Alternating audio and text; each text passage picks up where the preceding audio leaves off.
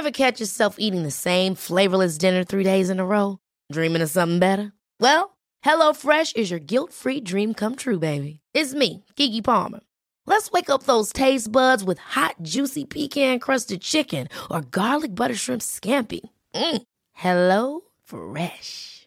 Stop dreaming of all the delicious possibilities and dig in at HelloFresh.com. Let's get this dinner party started.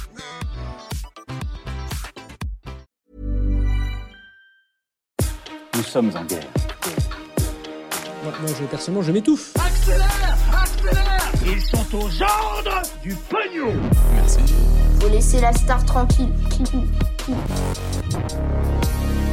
La fin du coronavirus, on en parle beaucoup, mais donc voit-on enfin le bout du tunnel dans les prochains jours? Une candidate de plus à l'élection présidentielle, un policier recherché ou encore l'une des plus grandes affaires criminelles de ces dernières années Enfin, pour terminer, on parlera notamment de l'exploit de Raphaël Nadal. Salut, c'est Hugo, j'espère que vous allez bien, que vous avez passé un bon week-end.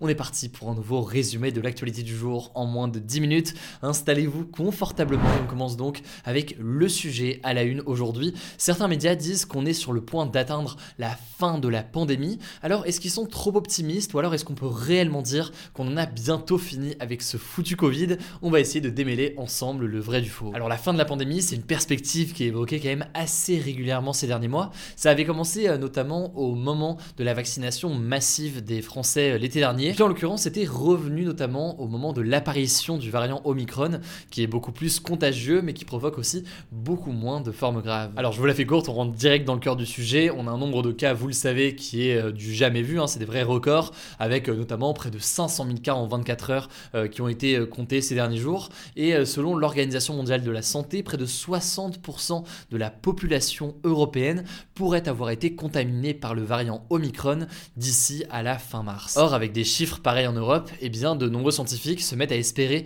à une potentielle immunité collective, c'est-à-dire eh à un moment où le nombre de contaminations dans un pays est tel que le virus finit par avoir du mal à circuler au sein de la population, tellement les gens sont infectés et donc aussi immunisés ensuite pendant un certain temps contre le coronavirus. Par ailleurs, la semaine dernière, le directeur de l'Organisation mondiale de la santé pour l'Europe expliquait qu'il était, je cite, plausible que l'Europe se rapproche d'une fin de l'épidémie.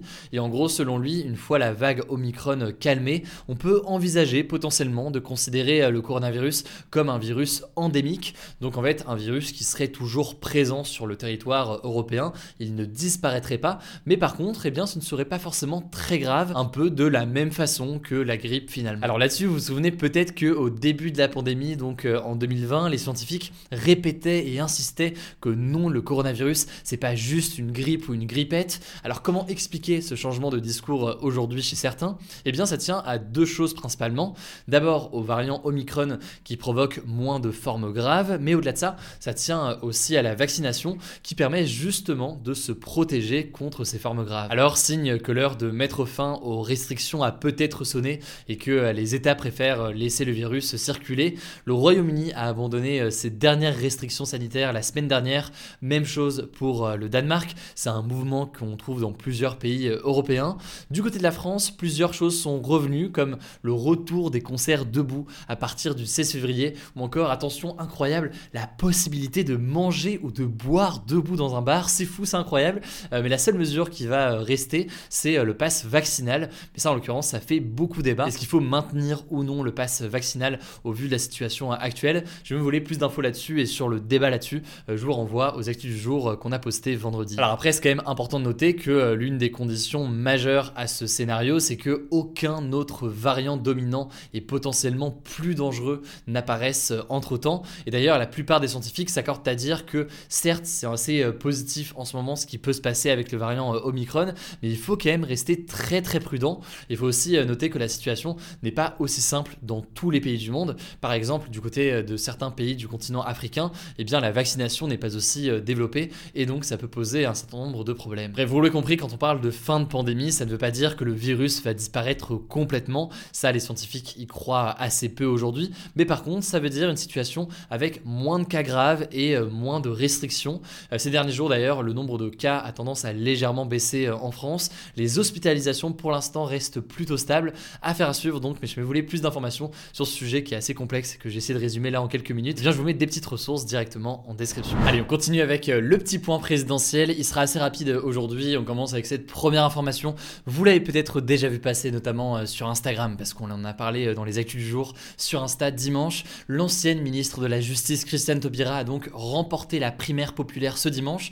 C'était donc cette initiative citoyenne visant à désigner un candidat pour la gauche. 390 000 personnes ont voté et lors de cette primaire, eh bien, le système de vote était un petit peu particulier puisqu'en gros les votants devaient donner une mention à chaque candidat très bien, bien, assez bien ou encore passable. C'est ce qu'on appelle le scrutin majoritaire. Et donc Christiane Taubira est arrivée en tête avec une note de bien plus. À noter que les autres candidats de gauche, que ce soit Jean-Luc Mélenchon, Anne Hidalgo ou encore Yannick Jadot, qui n'avaient pas reconnu ce scrutin, ne se sont pas forcément réjouis de cette nouvelle, car ils estiment que ça fait désormais une candidature de plus à gauche. On peut citer euh, notamment en plus euh, Nathalie Arthaud, Philippe Poutou ou encore euh, Fabien Roussel, et donc ça ne les arrange pas, ça fait beaucoup de candidats désormais à gauche. Deuxième information, plusieurs membres du Rassemblement national ont décidé de ne plus soutenir la candidate du parti Marine Le Pen et de se rapprocher plutôt d'Éric Zemmour. Il y a notamment donc les députés européens Jérôme Rivière ou encore Gilbert Collard. Reproche notamment à Marine Le Pen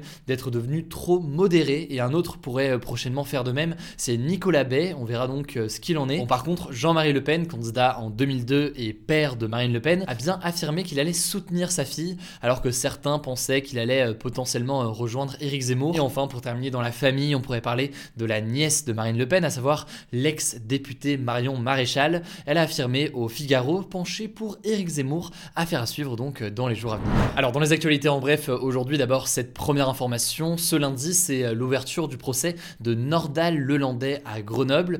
Il est en fait jugé pour le meurtre de Maëlys, une petite fille de 8 ans qui avait disparu en 2017 lors d'un mariage avant d'être retrouvée morte. Nordal Lelandais risque la prison à perpétuité, sachant qu'il a déjà été condamné récemment à 20 ans de prison pour un autre meurtre également commis en 2017. C'est le meurtre du militaire Arthur Noyer. Deuxième information, toujours en France, pas la plus réjouissante non plus, mais ça me semblait en l'occurrence nécessaire d'en parler. Une femme de 28 ans a été retrouvée morte dans son appartement à Paris et c'est son conjoint, un policier déjà condamné pour violence conjugale, qui est soupçonné donc de l'avoir étranglé. Il s'agit du 12e féminicide depuis le début de l'année 2022, donc le 12e meurtre comme ça d'une femme selon l'organisation de lutte contre les violences faites aux femmes, nous toutes, qui a par ailleurs interpellé à cette occasion le gouvernement. En tout cas, à l'heure où je tourne ces actus du jour, le suspect est toujours recherché par la police. Il serait armé par ailleurs. Donc évidemment, on vous tient au courant dès qu'on a du nouveau. Troisième information maintenant à l'international, les militaires qui sont actuellement au pouvoir au Mali ont donné 72 heures à l'ambassadeur de France, Joël Meyer, pour quitter le pays. Cette décision fait suite en fait à des propos récents du ministère des Affaires étrangères français, Jean-Yves Le Drian, des propos que les autorités maliennes ont qualifiés de hostiles. La tension monte d'un cran entre la France et le Mali ces derniers jours. Et si vous voulez qu'on en parle plus en détail, dites-le moi dans les commentaires euh, sur euh, YouTube et donc on pourra euh, pourquoi pas en reparler dans les prochains jours. Quatrième info, visiblement encore un regain de tension, cette fois-ci en Corée du Nord puisque le pays a tiré un nouveau missile et c'est assez inquiétant. Alors vous devez avoir l'impression qu'on parle de missiles nord-coréens assez régulièrement. Et en l'occurrence c'est assez vrai puisque les essais se multiplient. Là pour le coup, chez on en parle, c'est que c'est le missile le plus puissant qui a été tiré par le pays depuis 2017. Alors vous demandez sûrement pourquoi tous ces tirs, et eh bien selon la plupart des experts, la Corée du Nord veut pouvoir ainsi exercer un moyen de pression et une force de dissuasion pour ne pas être inquiété par d'autres puissances mondiales comme par exemple les États-Unis. Enfin, la dernière information, c'est du sport et ça manque du coup un petit peu de bonnes nouvelles là, donc on va faire en sorte dans le reste de la semaine d'avoir pas mal de bonnes nouvelles dans les en bref pour donner un peu plus de positif parce que j'en suis conscient aujourd'hui, c'était loin d'être le plus positif, même si la perspective d'une fin de l'épidémie peut en faire un peu euh, partie. Mais donc la dernière info, c'est du sport. Le tennisman espagnol Rafael Nadal est devenu ce dimanche le joueur le plus titré de l'histoire du tennis masculin en remportant en fait euh, l'Open d'Australie. Il s'agit en fait de son 21e euh, titre de Grand Chelem, les Grand Chelem étant donc euh, les 4 tournois les plus importants de l'année dans le tennis. À 35 ans donc, Rafael Nadal a ainsi dépassé le Suisse Roger Federer ou encore le Serbe Novak Djokovic qui ont chacun remporté 20 titres. Et après, ce classement évidemment pourrait toujours changer puisque aucun n'est à la retraite pour le moment. Donc faudra voir comment est-ce que ça évolue. Bref, c'était l'occasion de parler sport et je me voulais plus d'infos sur les actus sportives. Rendez-vous sur notre compte sport dédié hugodécrypte.sport.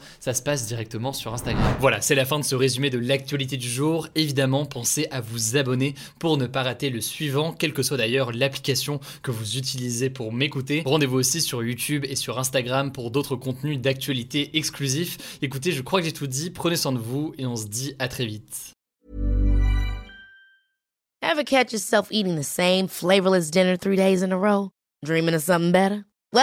HelloFresh is your guilt-free dream come true, baby. It's me, Kiki Palmer. Let's wake up those taste buds with hot, juicy pecan-crusted chicken or garlic butter shrimp scampi. Mm. Hello Fresh. Stop dreaming of all the delicious possibilities and dig in at HelloFresh.com. Let's get this dinner party started.